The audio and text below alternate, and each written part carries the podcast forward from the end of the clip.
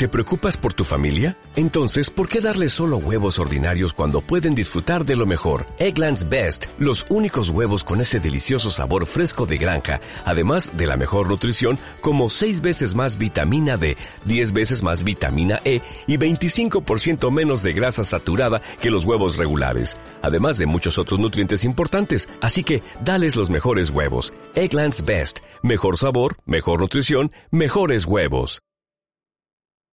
Escribir no es una labor sencilla, inclusive se trata de una disciplina artesanal. Hay distintos géneros, desde la poesía, crónica, relato corto, novela, reportaje, y la lista sigue. Cada uno tiene sus propias características, dificultades y ventajas. En este caso vale mencionar el ensayo como un género de doble camino, donde toma cualidades de la literatura sin olvidar sus bases lógicas de argumentación y retórica. En este episodio ofrezco algunas pautas para la creación de fondo y forma de un ensayo. Pero recuerda, aprender a escribir solo se logra escribiendo. Siempre estamos hablando de cambios, metas, anhelos, planes, promesas, pero en verdad ponemos de nuestra parte para cumplirlo. En este podcast te reto a dejar tu zona de confort, a levantarte de la cama y mirar cada día como una oportunidad. Eres el único responsable de tu vida. Aquí comienza Reto 2020. Hey, ¿qué tal? ¿Cómo vamos? Otro capítulo acá en Reto 2020. Ya saben, este es un espacio donde hablamos de todo tipo de temas. De economía, política, desarrollo personal, educación financiera y otro tipo de temas que no entran como en estas categorías, pero seguramente le sacarán mucho provecho. Como escucharon al inicio, eh, pues hoy vamos a tratar el tema de escribir un ensayo. Digamos que no es tan sencillo como se puede creer. Además de eso, las pautas o las características o las herramientas que les voy a comentar también pueden aplicarlo a otro tipo de textos, ya que muchas de estas bases son aplicadas de manera genérica, pero también es como la evidencia de aprender a escribir de una manera directa, eh, teniendo una economía en torno al número de palabras que se utiliza. También depende mucho el género, eh, el uso de figuras retóricas y demás. Antes de avanzar, quiero invitarlos a que nos sigan en nuestras redes sociales. A mí me hallan en Twitter como Cristian Jiménez-WL. Eh, el perfil del podcast y del videoblog está como reto-2020- Además de eso tenemos el perfil en Facebook que nos encuentran de la misma manera, Reto 2020, y eh, la versión en YouTube, que la subimos cada semana, que también nos encuentran de la misma manera. Eh, ya saben que me gusta estructurar los, eh, los podcasts, ya iba a decir ensayos, los podcasts de una manera en que sea más sencilla estructurar la información, así que esta vez está dividido en cuatro partes. La primera son aspectos generales, la segunda es forma, la tercera es fondo y la cuarta parte, puntos adicionales y conclusiones. Así que espero se queden hasta el final, disfruten de este podcast, ya saben que hemos hecho como unas transformaciones, terminamos los parámetros o los puntos en torno a los hábitos, basado en el libro Los siete hábitos de las personas altamente efectivas. Y bueno, comenzamos un nuevo rumbo, nuevos temas y espero les guste, lo apliquen y me comenten. Así que comencemos.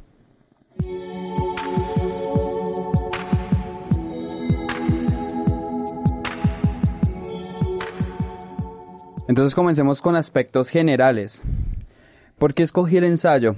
Bueno, básicamente también porque durante las últimas semanas he tratado de pulir mi escritura y una de las mejores formas de hacerlo es incursionar en géneros que muchas veces no son tan sencillos porque combinan las características de otros géneros y en este caso el ensayo se apropia de características o de herramientas de la literatura, como la novela, el cuento, inclusive la poesía, pero sin dejar a un lado aspectos lógicos, retóricos, eh, sin que esto nuble la argumentación que debe ser la base de un buen ensayo.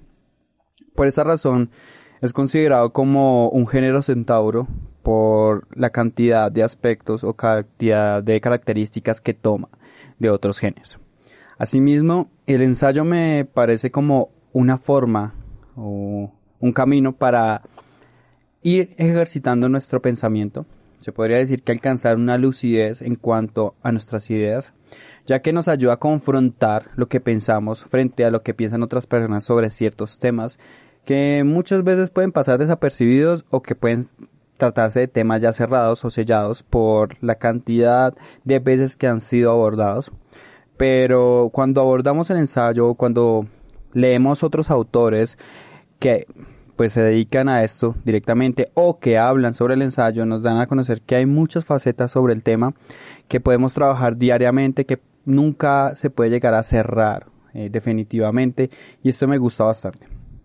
Asimismo, además de como adaptarse, de avanzar en cuanto a nuestras ideas, también me gusta pensar que adquirimos un pensamiento crítico hacia el mundo, de cómo nos criticamos, de cómo cuestionamos muchas de las cosas que nos rodean.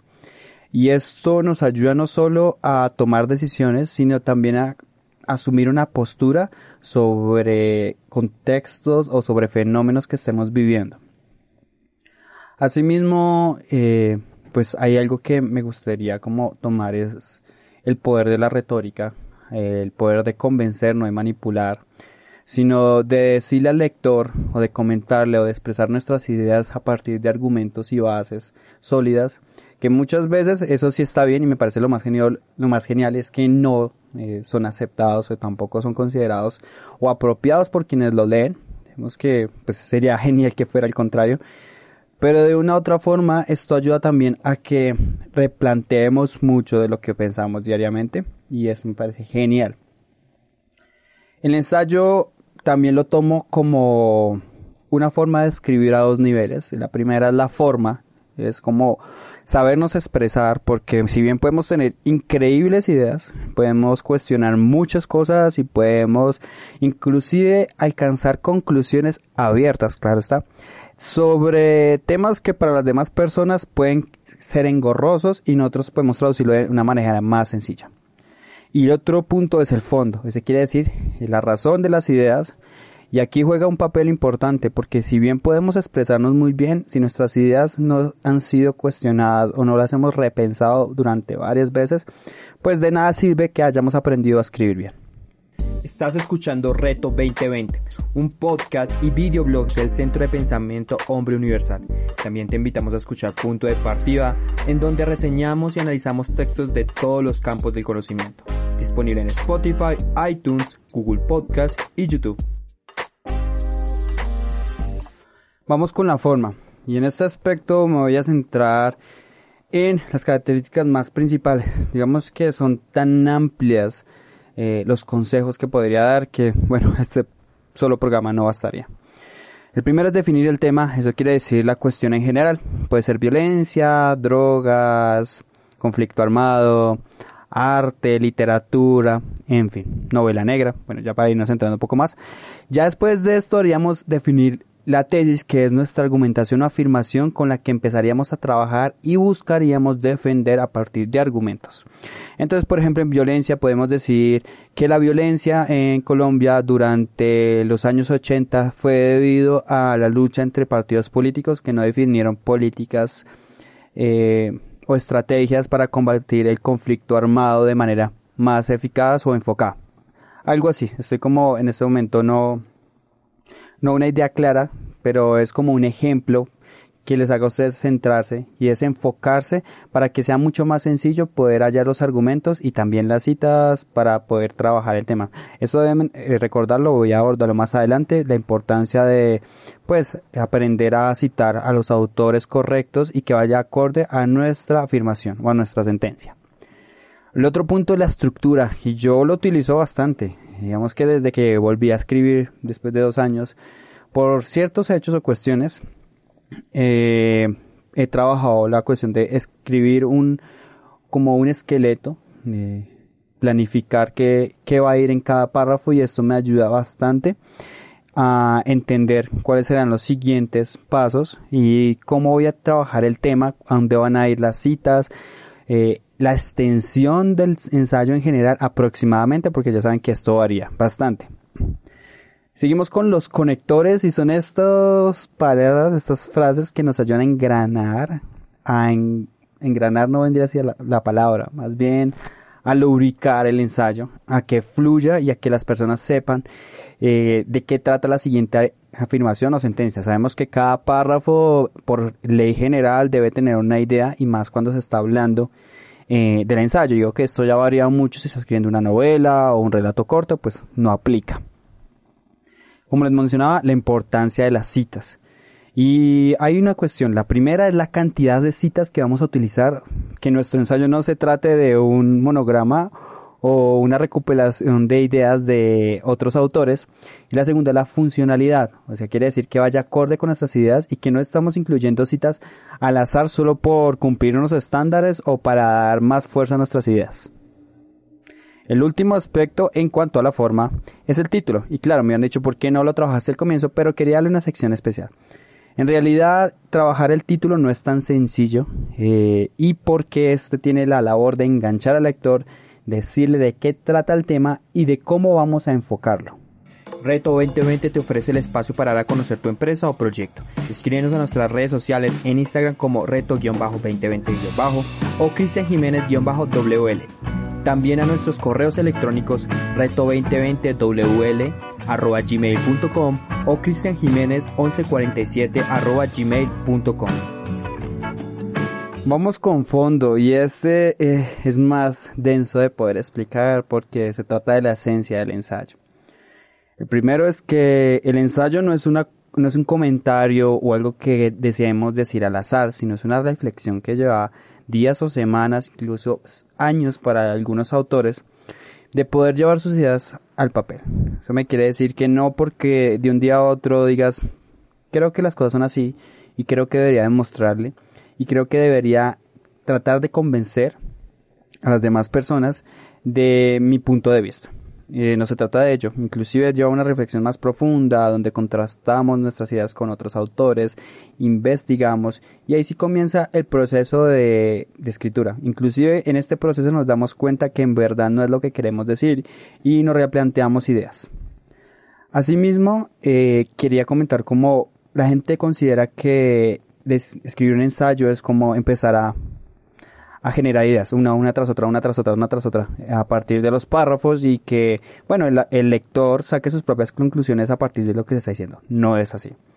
En realidad el ensayo es como una forma de guiar al lector poco a poco sin tratar de que de bombardearlo con ideas o retórica y demás. No se trata de esto, es un encadenamiento de argumentos que claramente obviamente debe estar como enlazado con a partir de aspectos lógicos y retóricos pero que también eh, pues seduzcan al lector y que sea agradable al momento pues de realizar la lectura valga la redundancia.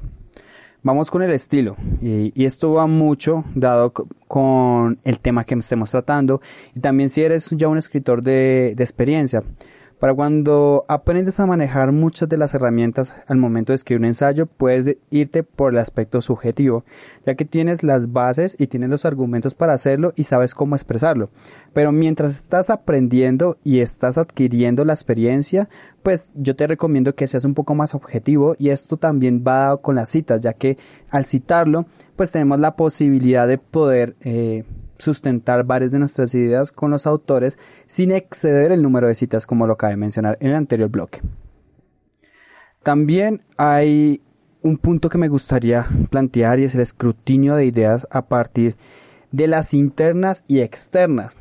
No quiere decir que estés teniendo un argumento y digas, bueno, vale, voy a empezar a buscarlo y haya citas y hay argumentos de otros autores que te dan validez. Pero en esta búsqueda también hayas eh, citas o pensamientos de autores que te contradicen. Ahí es donde tienes que empezar a hacer el escrutinio y saber si en verdad lo que estás pensando o lo que estás ofreciendo al mundo es lo que, pues lógicamente, o tienen argumentos sólidos para poder convencer al lector. Asimismo, el tono que vas a aplicar. Creo que sería un poco usar satírico o cosas de este tipo cuando está tratando temas, por ejemplo, del holocausto de la Segunda Guerra Mundial. Creo que no iría de la mejor manera y creo que sería como una forma de, de respeto hacia el lector. Creo que también no se sentiría cómodo. Eso tenemos que pensarlo muy bien porque los temas, cada tema o cada tesis necesita un tratamiento distinto.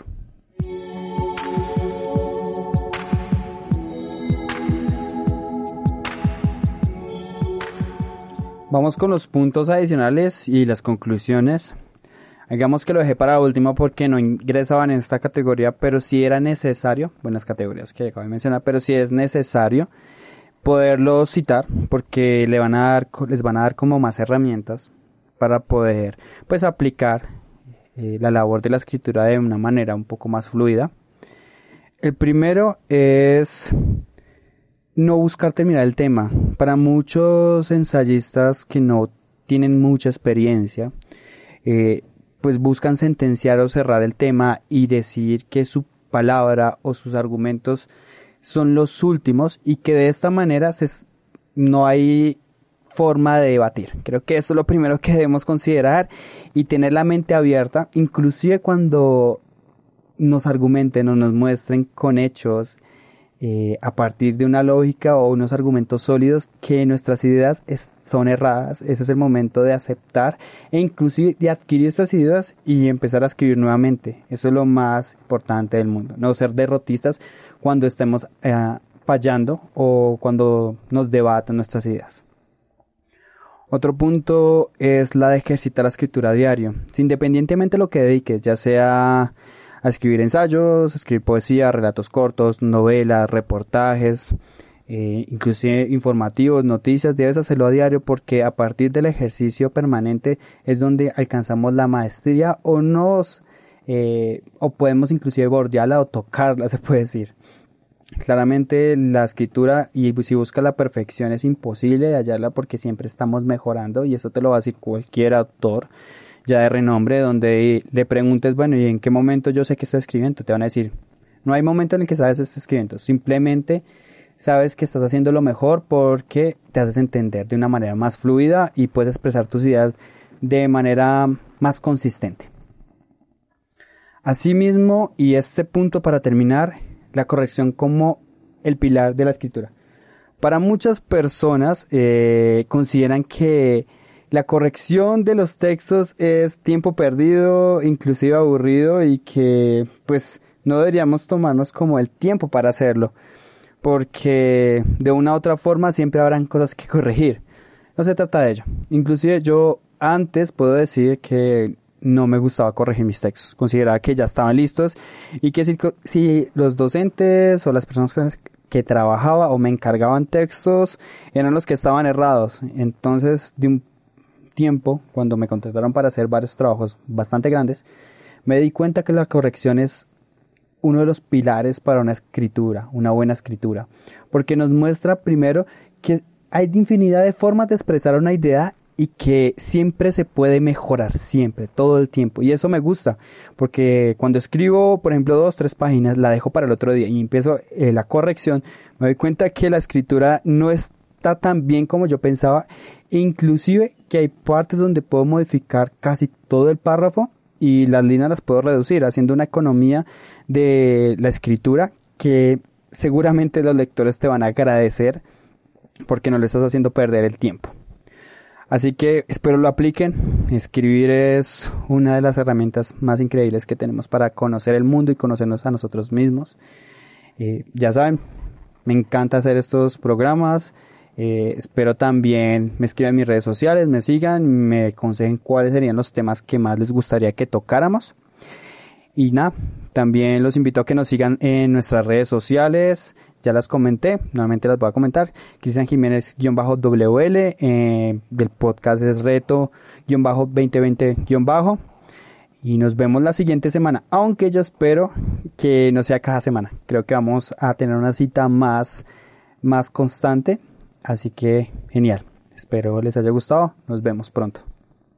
En Sherwin Williams somos tu compa, tu pana, tu socio, pero sobre todo somos tu aliado, con más de 6.000 representantes para atenderte en tu idioma y beneficios para contratistas que encontrarás en aliadopro.com. En Sherwin Williams somos el aliado del PRO.